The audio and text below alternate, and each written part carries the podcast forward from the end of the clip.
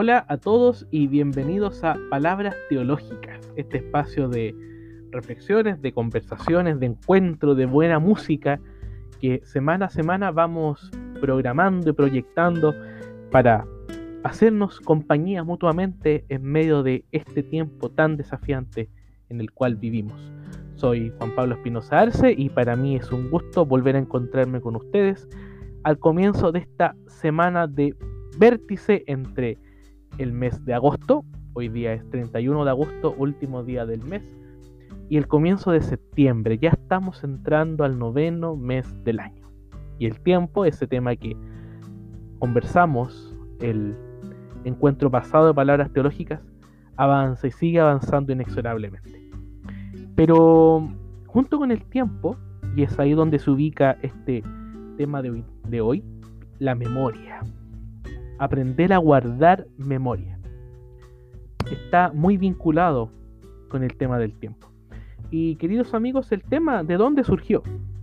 Buscando de qué poder conversar con ustedes, me encontré con unos posit, estos papelitos de colores que a mí por lo menos me sirven mucho para mis clases. Los que me conocen saben que es uno de mis elementos y herramientas primordiales al momento de trabajar, igual que los lápices, los libros, por supuesto.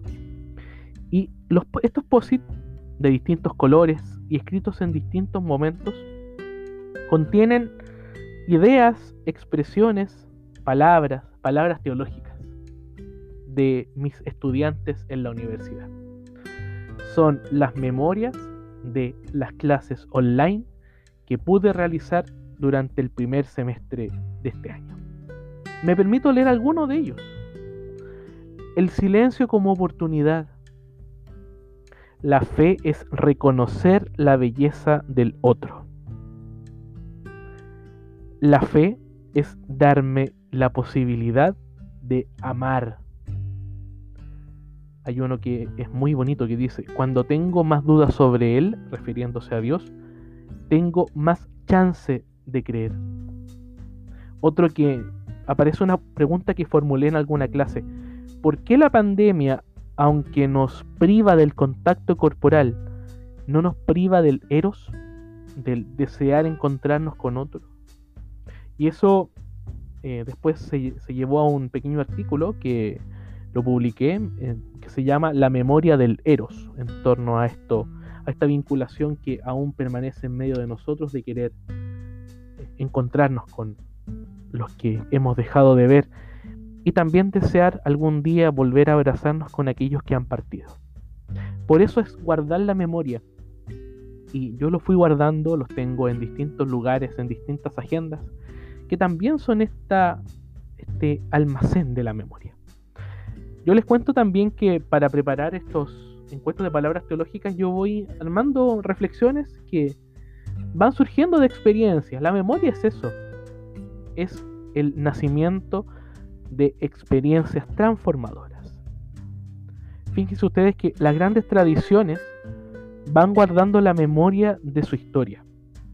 Antiguamente, por ejemplo, el pueblo de Israel colocaba piedras en los sitios de su importancia como pueblo. La mayoría lugares de encuentro con Dios.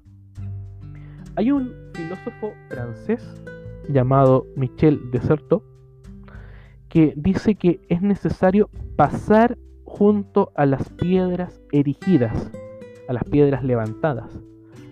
Eso significa que tenemos que aprender a hacer el camino que otros han hecho, reconociendo los signos de la memoria que otros nos han dejado. La memoria va entonces vinculada al concepto del reconocimiento. Me reconozco como un agente activo que crea memoria y que guarda la memoria de aquellos que son parte de mi comunidad. Y a la vez, agradezco cómo ellos han permitido que mi memoria se vaya ampliando. Con ellos que de ser extraños se transforman en compañeros de ruta, en amigos, en conocidos, vamos ensayando pequeños laboratorios, una expresión de Michel Desertot. Es decir, nuevas formas de vida buena para todos. Michel Desertó también indica que en una determinada topografía, en un determinado espacio, se van generando espacios, valga la redundancia, espacios pedagógicos, filantrópicos y militantes. Es muy interesante la expresión. La pedagogía como este arte de conducir, de conducirnos, de caminar con otros. Filantrópicos, el tema del amor entregado, de lo gratuito. Militantes, comprometidos, compasivos. Y más adelante Michel Deserto añade, aparecen nuevas geografías en nuestras sociedades. Por ejemplo, podríamos pensar hoy día, una nueva sociedad bajo el signo del cambio, bajo el signo de la pandemia, bajo un resurgimiento activo de la iglesia doméstica, del altar familiar, de que no podemos acercarnos a participar en las comunidades parroquiales, hemos vuelto a descubrir la santidad de la iglesia doméstica. Bajo el signo de lo dramático, aprender a tratar de vivir en medio de la época del desajuste que ha provocado la pandemia. Y Michel Desertó también añade de experiencias telúricas que desbaratan seguridades, colocando en, ese, en esa expresión, en esa categoría, la figura de los niños de la infancia.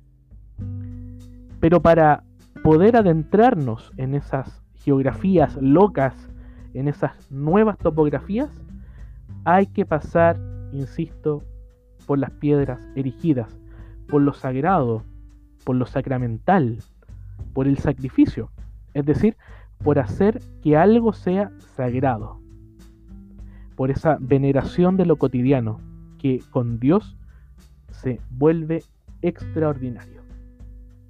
De algún modo, nos hacen continuar creyendo que no todo está perdido y que podemos seguir ofreciendo nuestro corazón. Así como lo canta Fito Páez en su álbum Giros de 1985. Escuchemos ahora a este gran cantautor argentino, Fito Páez, con Yo vengo a ofrecer mi corazón.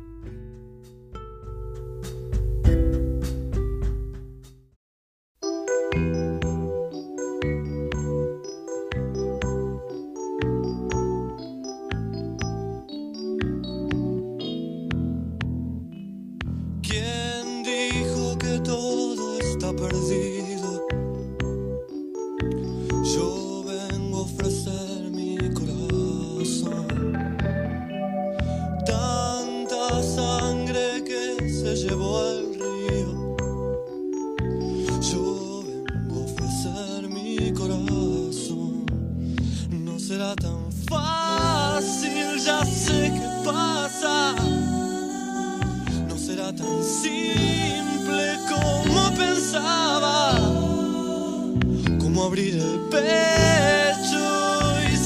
cortar el alma, una.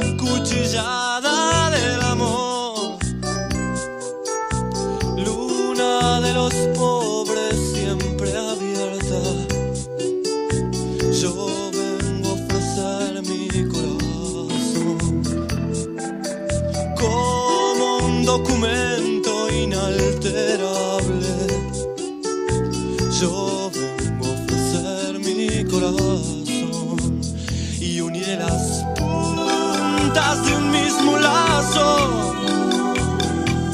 la vida, hablo por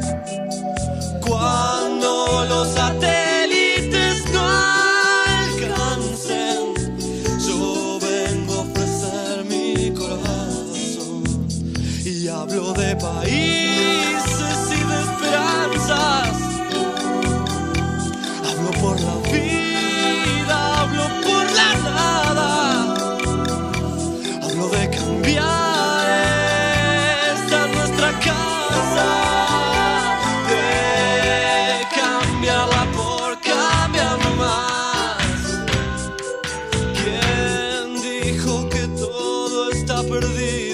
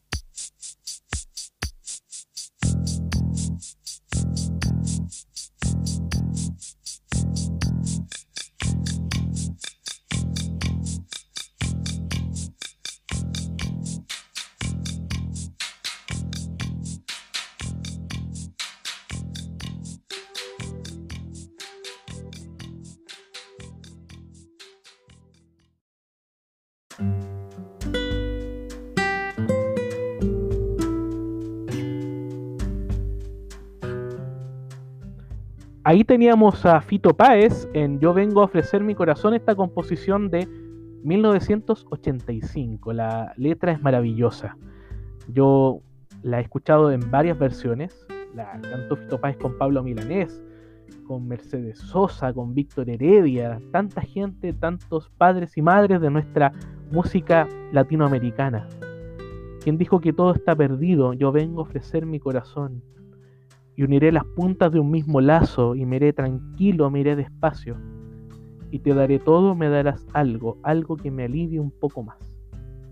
Recuerdo con esta composición a Henry Nowen en un libro de espiritualidad que se llama Tú eres mi amado, que dice que la mejor forma que el ser humano tiene de poder enfrentar las crisis es junto a otro, a unir estas puntas de un mismo lazo y armar algo nuevo hacer una sinergia, un encuentro transformador con el otro.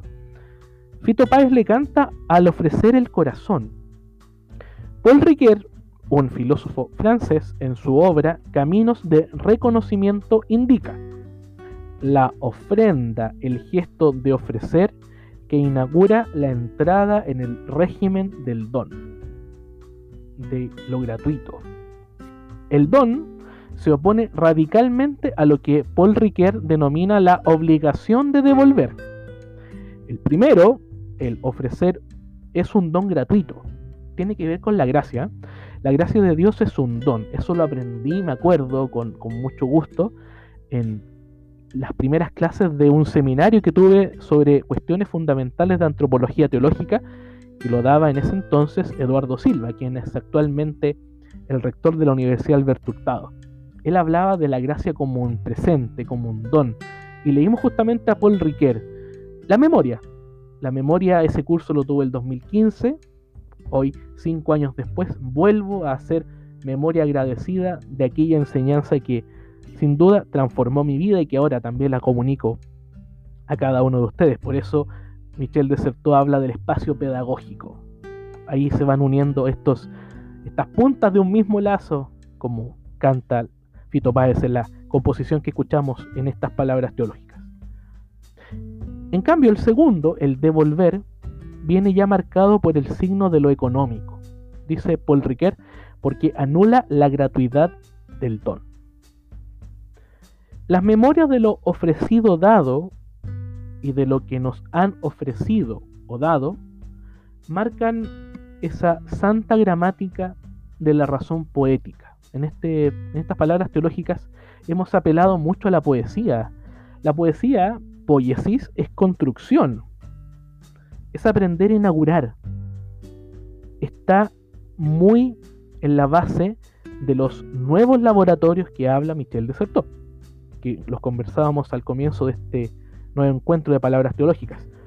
En cambio, se enfrenta a un modelo funcional, basado solo en la acumulación, en el dinero, en lo destructivo. Pienso ahí en Francisco cuando en Evangelii Gaudium habla de la economía que mata. En cambio, la economía que da vida es la economía de lo gratuito. Por eso la gracia de Dios es esa economía salvífica. Eso que permite que el oikos, que la casa, esté bien. De ahí viene la palabra economía. Oiko nomos, la ley de la casa. La ley de aquello que está en la base de nuestras relaciones. La memoria, en cambio, no está vinculada o no debería estar vinculada solo con lo funcional, sino que la memoria, la memoria agradecida, está vinculada con el don. Lo que autores como Leonardo Boff llaman la inteligencia o la razón cordial. Él cuenta eh, una historia que Carl Jung, este gran psicólogo del siglo XX, vivió cuando fue a Estados Unidos y estuvo con la tribu Pueblo. Me permito leer la historia que está aquí en un libro precioso de Leonardo Boff, Derechos del Corazón, una inteligencia cordial. Es conocido el diálogo que en 1924-1925 mantuvo Jung con un indígena americano de la tribu Pueblo, en Nuevo México.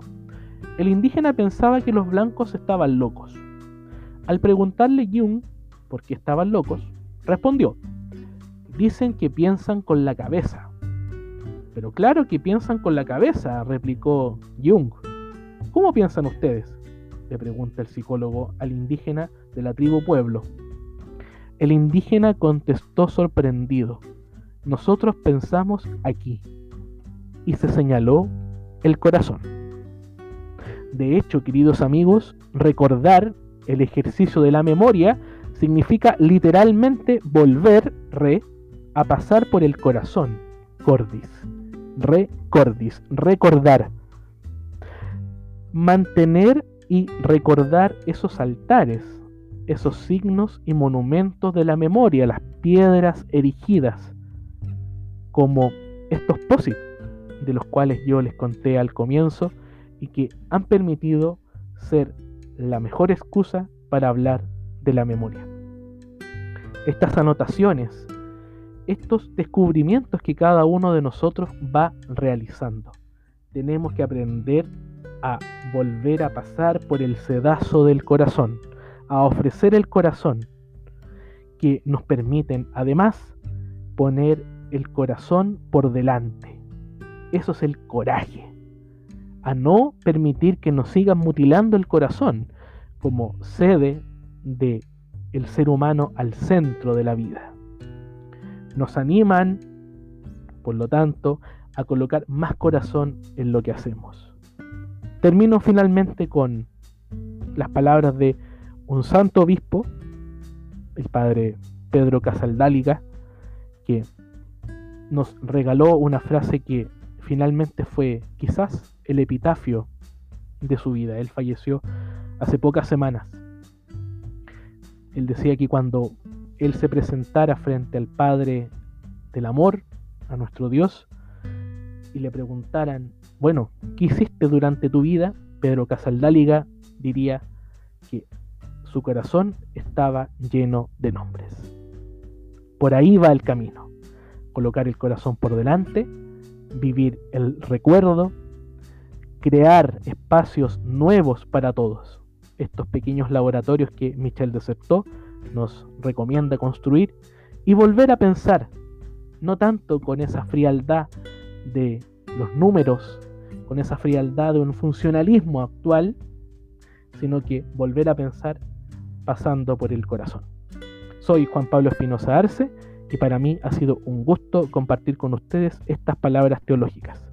Espero volver a encontrarme, encontrarme en una próxima oportunidad con ustedes. Les deseo una muy buena semana a todos. Que estén muy bien. Chao, chao.